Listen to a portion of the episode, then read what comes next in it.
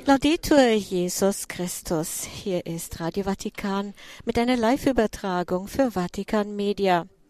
Wir übertragen aus der Segnungsaula im Vatikan den Weihnachtsempfang für die römische Kurie mit Papst Franziskus. Mein Name ist Seber Ritzenberger. Herzlich willkommen. Ganz herzlich grüße ich alle, die durch unsere Partnersender mit uns verbunden sind. Radio Horeb, Radio Maria Schweiz, EWTN TV und KTV. Und natürlich auch alle, die heute über unsere Webseite, Facebook-Apps und YouTube zugeschaltet sind. Ja, Papst Franziskus hat die Segnungsaula bereits betreten. Wie jedes Jahr empfängt er auch heuer wieder kurz vor Weihnachten im Vatikan seine wichtigsten Mitarbeiter, die Mitglieder der sogenannten römischen Kurie. Wir werden einen Jahresrückblick von Papst Franziskus hören.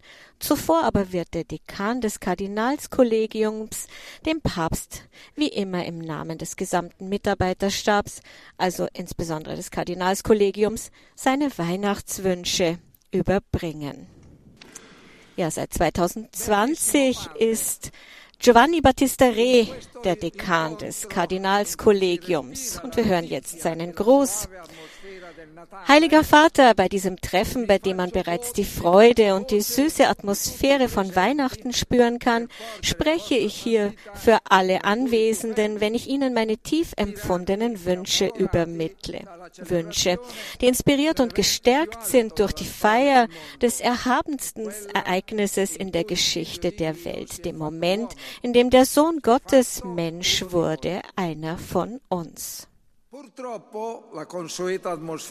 Leider wird die Weihnachtsstimmung in diesem Jahr durch die dramatische Situation getrübt, in der sich die Menschheit befindet. Nicht nur wegen der Covid-Pandemie, die weltweit noch nicht ausgestanden ist, sondern vor allem wegen der tragischen Kriege, die nach wie vor Ströme von Tränen und Blut fließen lassen und über die Bevölkerungen beider Konfliktparteien viel Leid und Angst bringen. Unter den verschiedenen Kriegen, die besonders besorgniserregend sind, ist der Krieg in der Ukraine zu nennen, ein Krieg, der schwere Auswirkungen auf die ganze Welt hat. Wie sehr das Leiden des gequälten ukrainischen Volkes auf dem Herzen des Papstes lastet, hat man beim Gebet an die Gottesmutter am 8. Dezember auf dem spanischen Platz gesehen, wo wir alle Zeugen wurden, wie sehr sie, heiliger Vater, das erschüttert hat. Heiliger Vater, Sie haben immer wieder Ihre Stimme erhoben, um klarzustellen, dass mit dem Krieg wir alle besiegt sind und dass der Krieg ein Wahnsinn ist, ein sinnloses Gemetzel, und sie haben auch mit Nachdruck dazu aufgerufen, die Waffen zum Schweigen zu bringen und ernsthafte Friedensverhandlungen zu führen. Auch ihre intensiven Bemühungen zur Unterstützung der Verwundeten, der Obdachlosen und der vielen Menschen, die auf der Flucht sind und Hilfen zum Überleben brauchen, verdient große Anerkennung. Was die römische Kurie betrifft, so steht das ausklingende Jahr im Zeichen der mit der apostolischen Konstitution Prädikate Evangelium verkündeten Reform, die den Erfordernissen unserer Zeit entspricht und dazu beiträgt, dass die römische Kurie ihren wichtigen Aufgaben im Dienst am Primat des Papstes, den Bischöfen und der Kirche in diesem Moment der Geschichte besser gerecht wird. In der Kurie begrüßt man die Zunahmen von Laienmännern und Frauen in verschiedenen verantwortungsvollen Positionen, die nicht das Weihesakrament voraussetzen. Die Reform zeichnet sich vor allem durch einen stärkeren missionarischen Geist und ein wachsendes Engagement für die Evangelisierung aus, was dazu führen wird, dass die Schönheit der immerwährenden Wahrheiten des Evangeliums den Männern und Frauen von heute immer mehr bekannt gemacht wird. Und das wird einer geistlichen Erneuerung der Kirche zugutekommen. Diese Reform, für die wir Ihnen, Heiliger Vater, sehr dankbar sind, verpflichtet uns alle zu einer tieferen Spiritualität, einer größeren Hingabe und einem intensiveren Geist des Dienens einem tieferen Gefühl der Verantwortung gegenüber der Kirche und der Welt und einer intensiveren Geschwisterlichkeit untereinander, die in der Liebe Gottes verwurzelt ist. Heiliger Vater, im Laufe des Jahres waren Sie trotz Ihrer Gehbehinderung unermüdlich aktiv. Sie haben sich mit den die Kirche betreffenden Problemen der heutigen Gesellschaft auseinandergesetzt und apostolische Reisen von großer Bedeutung unternommen.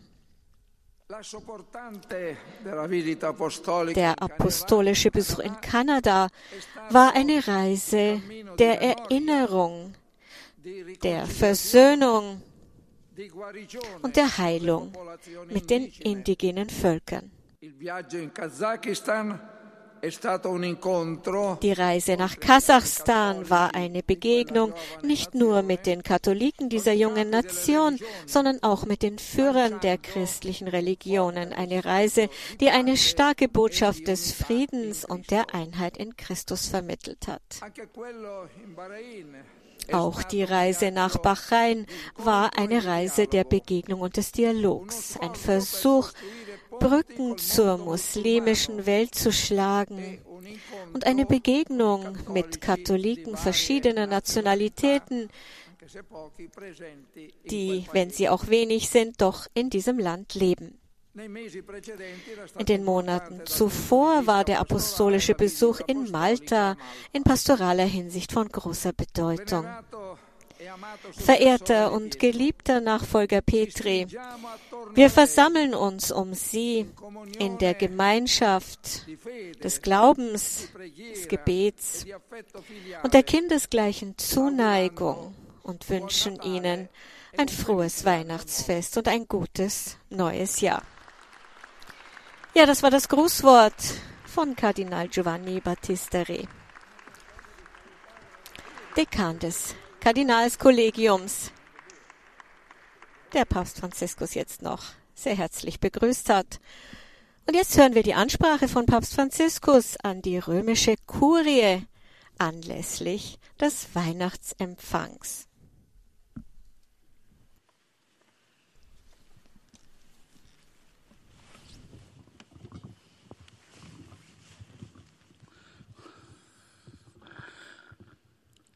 Liebe Brüder und Schwestern, der Herr schenkt uns einmal mehr die Gnade, das Geheimnis seiner Geburt zu feiern.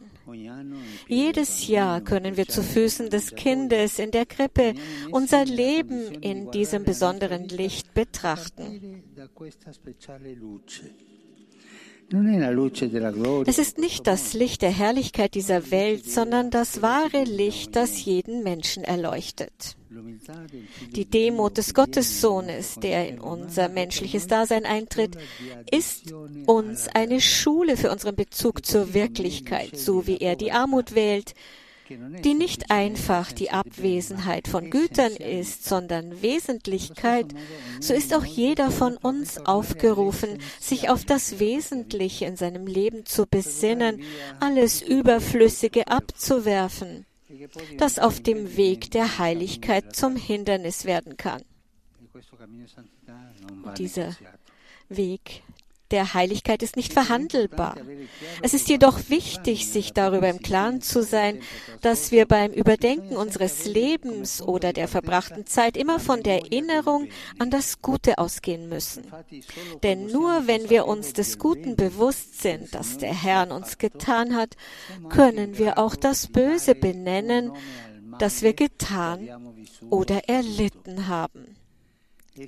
Wenn wir uns unserer Armut bewusst wären, ohne uns zugleich auch der Liebe Gottes bewusst zu sein, würde uns das erdrücken. In diesem Sinne ist die innere Haltung, der wir mehr Bedeutung beimessen sollen, die Dankbarkeit. Um uns zu erklären, worum es dabei geht, erzählt uns das Evangelium die Geschichte der zehn Aussätzigen, die alle von Jesus geheilt wurden. Nur einer kehrte jedoch zurück, um zu danken, und zwar ein Samariter. Das Danksagen ermöglicht diesem Mann neben der körperlichen Genesung auch das vollständige Heil. Das heißt, die Begegnung mit dem Guten, das Gott ihm gewährt hat, bleibt nicht an der Oberfläche sondern berührt das Herz. Genau so ist es. Ohne eine ständige Übung der Dankbarkeit würden wir nur eine Liste unserer Schwächen erstellen und das Wichtigste übersehen, nämlich die Gnaden, die der Herr uns jeden Tag gewährt.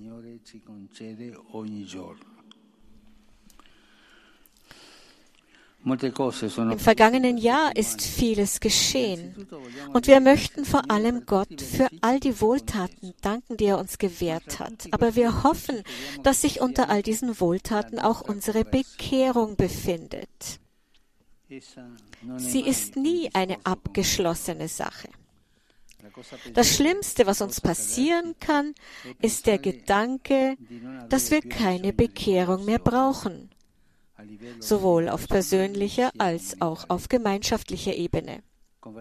Bekehrung bedeutet zu lernen, die Botschaft des Evangeliums immer ernster zu nehmen und zu versuchen, sie in unserem Leben in die Tat umzusetzen. Es geht nicht bloß darum, vom Bösen Abstand zu nehmen, sondern so viel Gutes wie möglich zu tun. Das ist es, was Bekehrung bedeutet. Angesichts des Evangeliums bleiben wir immer wie lernbedürftige Kinder. Wenn wir glauben, alles gelernt zu haben, verfallen wir in geistlichen Hochmut.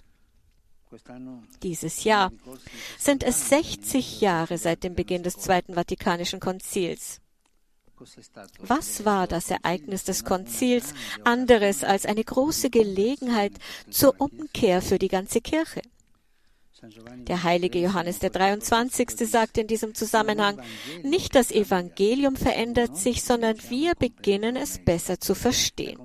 Die Umkehr, die uns das Konzil geschenkt hat, war der Versuch, das Evangelium besser zu verstehen, es in diesem historischen Augenblick aktuell lebendig und wirksam werden zu lassen. So fühlten wir uns, wie schon mehrfach in der Kirchengeschichte geschehen, auch in unserer Zeit als Gemeinschaft der Gläubigen zur Umkehr aufgerufen. Und dieser Weg ist keineswegs abgeschlossen. Das gegenwärtige Nachdenken über die Synodalität der Kirche entspringt gerade der Überzeugung, dass der Weg zum Verständnis der Botschaft Christi nie zu Ende ist und uns ständig herausfordert. Das Gegenteil von Bekehrung ist die Fixierung, das heißt die versteckte Überzeugung, dass wir kein tieferes Verständnis des Evangeliums benötigen. Es ist der Fehler, die Botschaft Jesu auf eine einzige allzeit gültige Form festlegen zu wollen. Die Form jedoch muss sich immer wieder verändern können, damit die Substanz dieselbe bleibt. Die wahre Häresie besteht nicht nur darin, ein anderes Evangelium zu predigen, wie Paulus sagt, sondern auch darin, es nicht mehr in die jeweils aktuelle Sprache und Kultur zu übersetzen. Und der Apostel der Völker hat gerade das getan. Bewahren bedeutet, die Botschaft Christi lebendig zu halten und nicht sie einzusperren. Das eigentliche Problem, das wir oft vergessen, besteht jedoch darin, dass die Bekehrung uns nicht nur das Böse vor Augen führt, damit wir uns wieder für das Gute entscheiden, sondern dass sie gleichzeitig das Böse antreibt, sich weiterzuentwickeln, immer heimtückischer zu werden und sich auf neue Art und Weise zu tarnen, damit es uns schwerfällt, es zu erkennen. Es ist ein wirklicher Kampf. Der Verführer kommt immer wieder zurück. und er kommt verkleidet zurück. Jesus verwendet im Evangelium einen Vergleich, der uns hilft, dieses Muster zu verstehen, das zeitlich wie auch von seiner Art her immer, immer verschieden ist. Solange ein bewaffneter, starker Mann seinen Hof bewacht, sagt er, ist sein Besitz sicher. Wenn ihn aber ein Stärkerer angreift und besiegt, dann nimmt ihm der Stärkere seine ganze Rüstung, auf die er sich verlassen hat, und verteilt seine Beute. Unser erstes großes Problem ist, dass wir zu sehr auf uns selbst, auf unsere Strategien und Programme vertrauen. Das ist die pelagianische Geisteshaltung, von der ich schon oft gesprochen habe. Dann sind manche Misserfolge eine Gnade, weil sie uns daran erinnern, dass wir nicht auf uns selbst vertrauen dürfen, sondern nur auf den Herrn. Manches Scheitern, auch als Kirche, ist eine gute Erinnerung daran, Christus wieder in den Mittelpunkt zu stellen. Denn wer nicht mit mir ist, der ist gegen mich. Wer nicht mit mir sammelt, der zerstreut. So einfach ist das. Liebe Brüder und liebe Schwestern, es ist zu wenig, das Böse anzuprangern, auch das, welches sich unter uns breit macht. Es ist an uns, uns angesichts des Bösen für die Umkehr zu entscheiden. Das bloße Anprangern mag uns die Illusion vermitteln, dass wir das Problem gelöst haben, doch in Wirklichkeit geht es darum, Veränderungen zu bewirken, die uns erlauben, uns nicht länger von der Logik des Bösen, die so sehr, die sehr oft eine weltliche Logik ist, gefangen halten zu lassen. In diesem Sinne ist eine der nützlichsten Tugenden, die es zu üben gilt, die der Wachsamkeit. Seid immer wachsam. Jesus beschreibt die Notwendigkeit dieser Aufmerksamkeit von uns selbst und der Kirche gegenüber, die Notwendigkeit der Wachsamkeit durch ein wirkungsvolles Beispiel. Er sagt, wenn ein unreiner Geist aus dem Menschen ausfährt, durchwandert er wasserlose Gegenden, um eine Ruhestätte zu suchen, findet aber keine. Dann sagt er, ich will in mein Haus zurückkehren, das ich verlassen habe. Und er kommt und findet es sauber und geschmückt. Dann geht er und holt sieben andere Geister, die noch schlimmer sind als er selbst. Sie ziehen dort ein und lassen sich nieder. Und die letzten Dinge jenes Menschen werden schlimmer sein als die ersten. Unsere erste Bekehrung bringt eine gewisse Ordnung mit sich. Das Böse, das wir erkannt und versucht haben, aus unserem Leben auszurotten, geht tatsächlich von uns weg. Aber und das ist die Umkehr. Es geht von uns weg. Aber es ist naiv zu glauben, dass es für lange Zeit fern bleibt. Das ist sehr naiv, das zu glauben. In Wirklichkeit kehrt es nach einer Weile in einem neuen Gewand wieder. Wirkte es früher grob und gewalttätig, so verhält es sich jetzt eleganter und höflicher dann müssen wir es erneut erkennen und entlarven.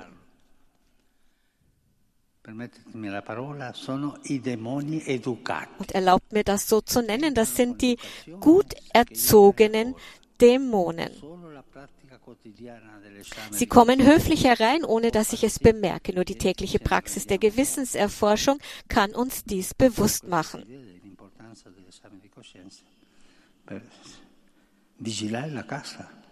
Die Gewissenserforschung hilft uns also über unser Haus zu wachen. Im 17. Jahrhundert gab es den berühmten Fall der Nonnen von Port-Royal. Eine ihrer Äbtissinnen, Mutter Angelique, hatte gut begonnen. Sie hatte sich und das Kloster charismatisch reformiert und sogar die Eltern aus der Klausur verwiesen. Sie war eine begabte Frau, geboren um zu leiten. Doch sie wurde zur Seele des jansenistischen Widerstands und zeigte eine unnachgiebige Härte auch gegenüber der kirchlichen Autorität. Von ihr und ihren Nonnen wurde gesagt, rein wie Engel, stolz wie Dämonen. Sie hatten den Teufel ausgetrieben, aber er war siebenmal stärker zurückgekehrt und hatte unter dem Deckmantel von Entsagung und Strenge Starrheit und die Anmaßung mitgebracht, besser zu sein als andere. Der Dämon, der ausgetrieben wurde, kommt immer zurück in einem anderen Gewand, aber er kommt zurück. Wir müssen also aufpassen. Jesus erzählt im Evangelium viele Gleichnisse, die sich vor allem an die Mustergültigen, an die Schriftgelehrten und Pharisäer richten, um die Täuschung aufzudecken, der man erliegt, wenn man sich selbst für gerecht hält und andere verachtet. So erzählt er in den sogenannten Gleichnissen des Erbarmens nicht nur die Geschichten vom verlorenen Schaf und vom jüngeren Sohn jenes armen Vaters, der von seinem Sohn behandelt wird, als sei er gestorben. All das erinnert uns daran, dass die erste Art der Sünde darin besteht, wegzugehen, in die Irre zu gehen, Dinge zu tun, die offensichtlich falsch sind. Er spricht in diesen Gleichnissen aber auch von der verlorenen Drachme und dem älteren Sohn. Der Vergleich ist treffend. Man kann auch zu Hause verlieren, wie im Fall der Münze dieser Frau. Und man kann unglücklich leben, auch wenn man formal innerhalb der Grenzen seiner Pflicht bleibt, wie es dem älteren Sohn des barmherzigen Vaters ergeht. Während es für diejenigen, die weggehen, leicht ist, den Abstand wahrzunehmen, ist es für diejenigen, die zu Hause bleiben, schwierig zu erkennen, wie sehr man in der Hölle lebt, weil man davon überzeugt ist, dass man nur ein Opfer ist, das von der vorgesetzten Autorität und letztlich von Gott selbst ungerecht behandelt wird. Und wie oft passiert das auch bei uns hier zu Hause, liebe Brüder und Schwestern. Es wird uns allen schon passiert sein, dass wir uns wie dieses Schaf verirrt haben oder dass wir uns von Gott abgewandt haben wie der jüngere Sohn. Es sind Sünden, die uns gedemütigt haben und gerade deshalb konnten wir uns ihnen durch Gottes Gnade direkt stellen. Doch die große Vorsicht, die wir in diesem Augenblick unserer Existenz walten lassen müssen, rührt daher, dass unser gegenwärtiges Leben formell zu Hause stattfindet, innerhalb der Mauern der Institution im Dienst des Heiligen Stuhls, im Herzen der Kirche. Gerade deshalb könnten wir der Versuchung erliegen, zu denken, dass wir in Sicherheit sind, dass wir besser sind, dass wir uns nicht mehr bekehren müssen. Wir sind in größerer Gefahr als alle anderen, weil wir vom gut erzogenen Dämon versucht werden, der nicht lärmend daherkommt, sondern Blumen mitbringt.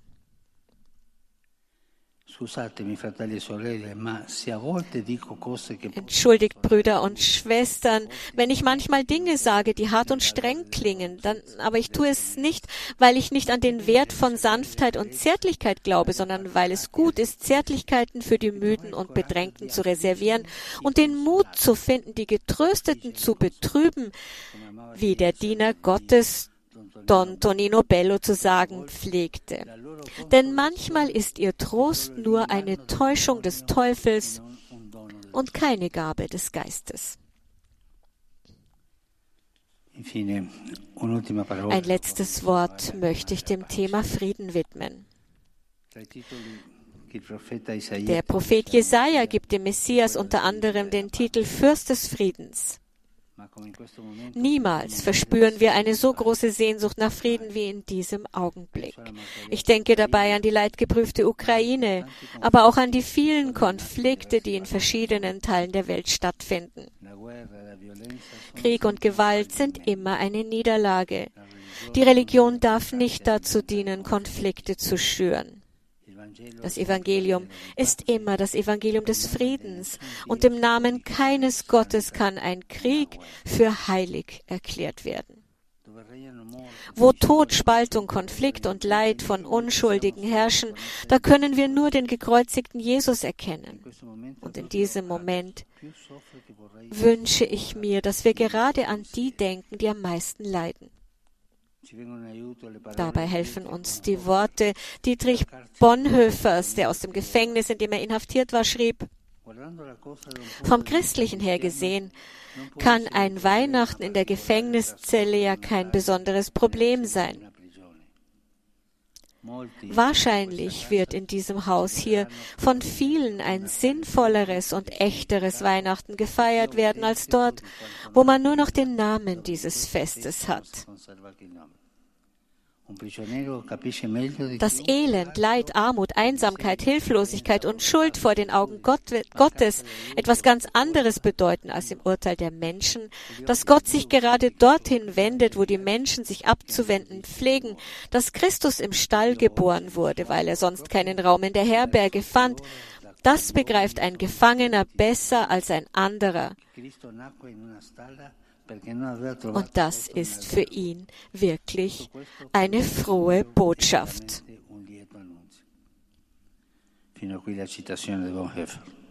Soweit das Zitat von Dietrich Bonhoeffer. Liebe Brüder und Schwestern, die Kultur des Friedens wird nicht nur zwischen Völkern und Nationen aufgebaut. Sie beginnt im Herzen eines jeden von uns.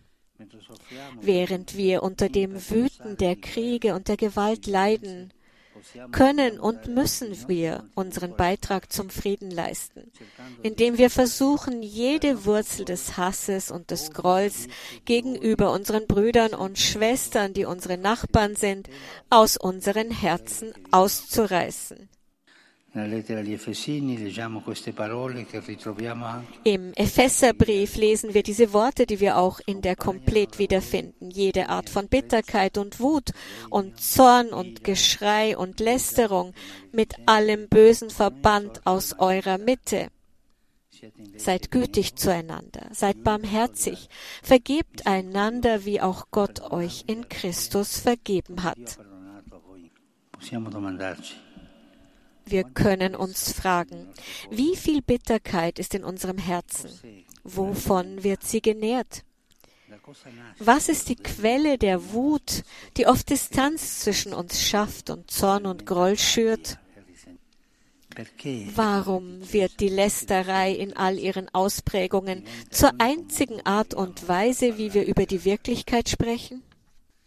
Wenn wir wirklich wollen, dass das Kriegsgeschrei aufhört und dem Frieden Platz macht, dann müssen wir bei uns selbst anfangen. Der heilige Paulus sagt uns deutlich, dass Güte, Barmherzigkeit und Vergebung die Medizin sind, die wir haben, um Frieden zu schaffen.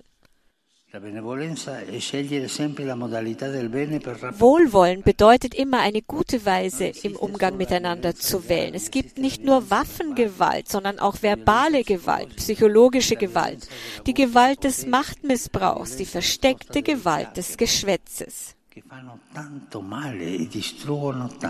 das Geschwätz tut so viel Böses, es zerstört so viel. Vor dem Friedensfürsten, der in die Welt kommt, lasst uns jedwede Waffe ablegen. Niemand soll seine Position und seine Rolle ausnutzen, um den anderen vor den Kopf zu stoßen. Barmherzigkeit bedeutet zu akzeptieren, dass der andere auch seine Grenzen hat. Auch hier ist es richtig einzuräumen, dass Menschen und Institutionen, gerade weil sie menschlich sind, auch begrenzt sind. Eine reine Kirche für die Reinen ist nur eine Wiederauflage der katharischen Heresie. Wäre dem nicht so, hätten uns das Evangelium und allgemein die Bibel nicht von den Grenzen und Schwächen vieler Menschen erzählt, die wir heute als Heilige verehren. Vergebung bedeutet schließlich immer, eine weitere Chance zu gewähren. Das heißt zu verstehen, dass man heilig wird, indem man es immer wieder neu versucht. Gott geht so mit jedem von uns vor. Er vergibt uns immer wieder, stellt uns immer wieder auf die Beine und gibt uns eine weitere Chance. Unter uns muss es genauso sein, Brüder und Schwestern. Gott wird nie müde zu vergeben. Wir werden müde, um Vergebung zu bitten. Jeder Krieg hat, wenn er beendet werden soll, Vergebung nötig. Sonst wird die Gerechtigkeit zur Rache und die Liebe wird nur als eine Form der Schwäche gesehen.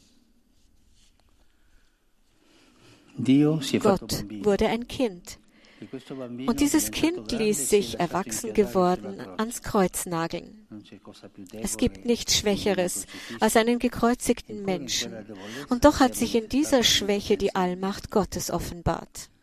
In der Vergebung wirkt immer Gottes Allmacht. Lasst also Dankbarkeit, Umkehr und Frieden die Geschenke dieses Weihnachtsfestes sein.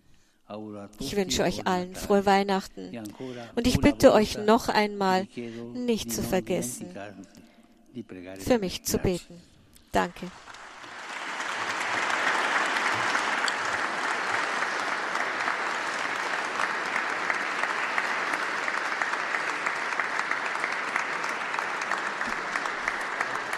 Ja, das war die Weihnachtsansprache an die römische Kurie, in der Papst Franziskus besonders an die Kultur des Friedens erinnert hat, die im Herzen eines jeden von uns beginnt. Domino Vobiscum. Sin nomen Domini benedictum. Aiutorium nostrum in nomine Domini. Benedica vos omnipotens Deus, Pater et Filius et Spiritus Sanctus. Und damit endet diese Live-Übertragung aus Rom. Ich bedanke mich bei allen, die heute mit dabei waren. Das war eine Sendung von Radio Vatikan für Vatikan Media.